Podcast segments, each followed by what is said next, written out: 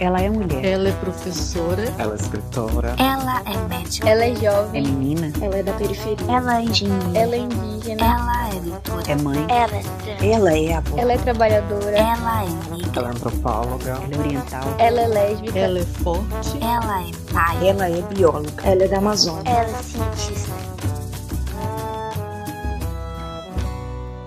Elas mais mais ciência. Elas Mais Ciência na Amazônia, um podcast com conteúdo acessível, educacional e dinâmico feito especialmente para meninas e mulheres da Amazônia.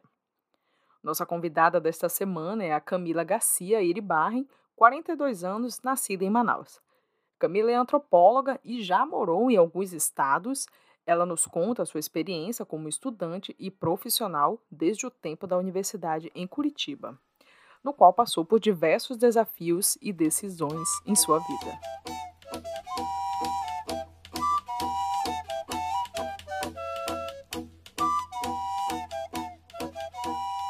Meu nome é Camila Garcia Iribarren. Eu sou mulher, de pele branca, com cabelos e olhos castanhos. Meu tipo físico é magro. Eu uso óculos a maior parte do tempo. Eu adentrei há pouco a casa dos 40, como costumo dizer. Eu nasci em Manaus. Eu sou filha dessa etapa que marcou a cidade pelo advento da Zona Franca e o polo industrial. Eu tinha uns 10 anos quando os meus pais se separaram e eu fui morar em Minas Gerais com minha mãe e depois no Paraná, onde ela conseguiu melhores condições de trabalho. Em Curitiba, iniciei os primeiros cursos livres de arte e pintura de nus no Solar do Rosário. Essa experiência despertou meu amor pelas telas e experimentações. Em 1998, fiz meu primeiro vestibular e fui aprovada para o curso superior em pintura na Escola de Belas Artes do Estado do Paraná, onde dei início aos meus estudos acadêmicos.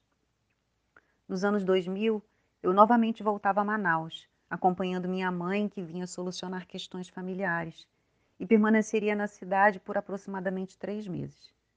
Os três meses se estenderam por seis meses, e mesmo com a insistência dela para que eu voltasse e completasse a escola de belas artes, escolhi permanecer e contribuir o quanto possível na situação que ela havia se comprometido em ajudar meu pai na empresa dele, uma prestadora de serviço ligada a uma multinacional no distrito industrial.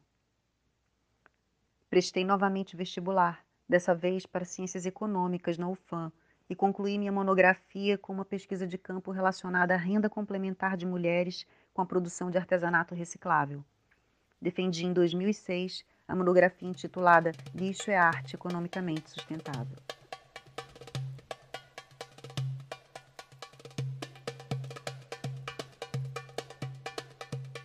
No final do meu curso de graduação, comecei a trabalhar como técnica vinculada ao programa Monumenta, um projeto do Ministério da Cultura através da prefeitura local, que incluía especialmente a restauração de edifícios do Centro Histórico de Manaus. Naquela época, o foco se voltava para a restauração do Paço da Liberdade, uma edificação construída por volta de 1874 para sediar o governo da província, e que após a revitalização abrigaria o Museu da Cidade.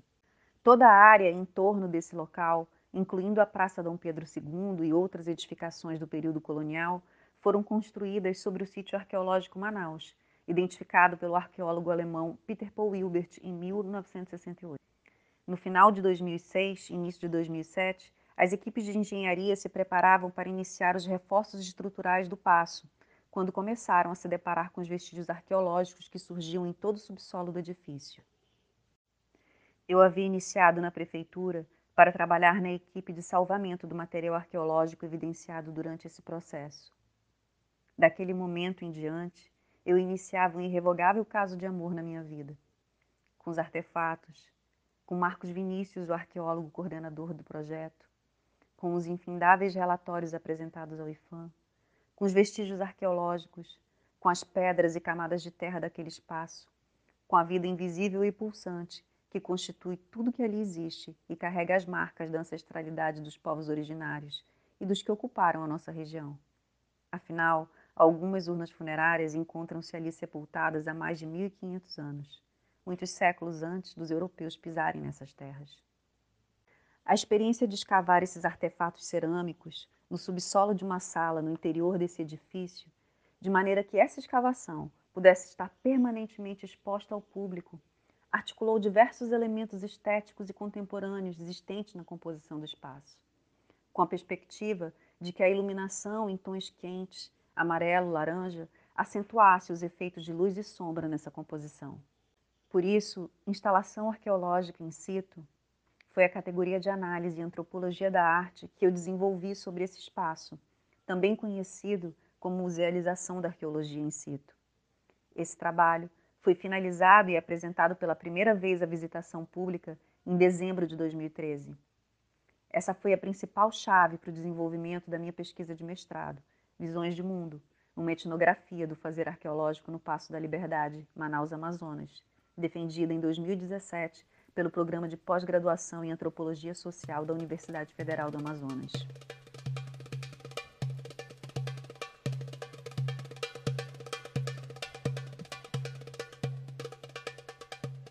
Eu quero apenas reforçar que os critérios que me fizeram trabalhar nessa pesquisa incidem sobre o poder de agência da cultura material e partiram da análise de documentos e manifestos de movimentos indígenas que antecederam ao processo de restauração do edifício no ano de 2003, quando eles reivindicaram a construção de um memorial indígena na Praça Dom Pedro II, que se localiza em frente ao Paço da Liberdade, devido ao aparecimento de urnas funerárias nessa praça, quando o próprio movimento indígena exigiu que elas não fossem exumadas naquela ocasião.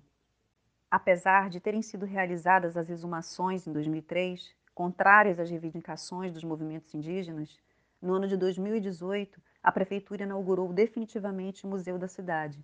E em 2021, a Praça Dom Pedro II foi inserida em um espaço reservado à memória indígena da cidade de Manaus.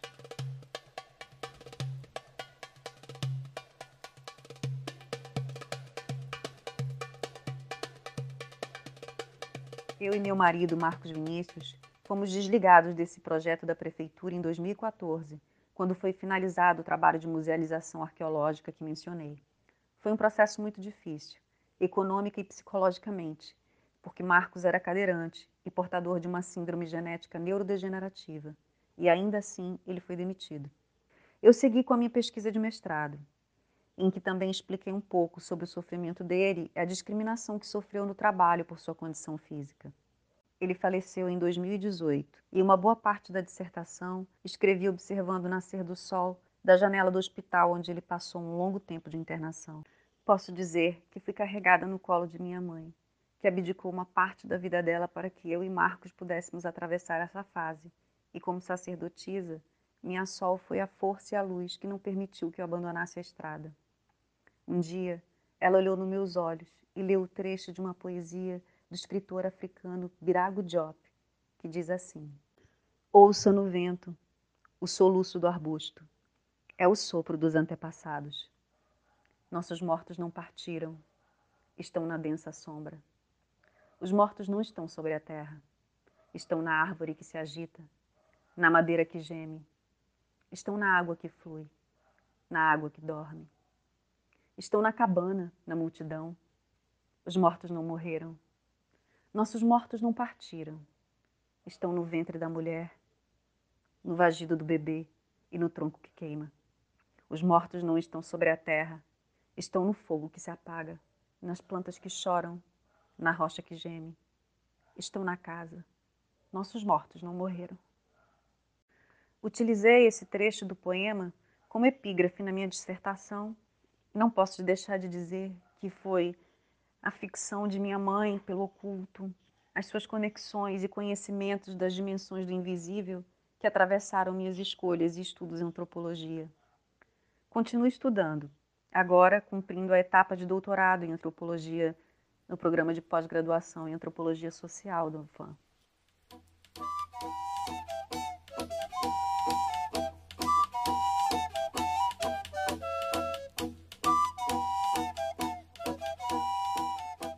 Pesquisa que mencionei e os estudos que continuo desenvolvendo são vinculados à linha de pesquisa Cidade, Patrimônio e Práticas Culturais Urbanas, orientados pela professora Márcia Calderipe, a quem agradeço imensamente.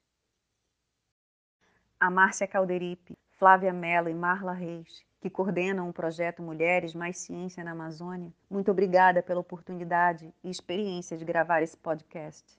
Que possam haver cada vez mais meninas e mulheres na ciência. Axé. O podcast Elas Mais Ciência na Amazônia é uma realização GESEX, que conta com o apoio da UFAM, PP Gás, DAN, Revista O Amor, Companhia Cabelo de Maria na música Pisa Morena para Ninguém Ver, Luca Studios, edição e composição técnica, equipe de criação e arte composta por Laísa Maida, Vitória Cardoso e Eduardo Monteiro. Este projeto possui financiamento FAPEAM.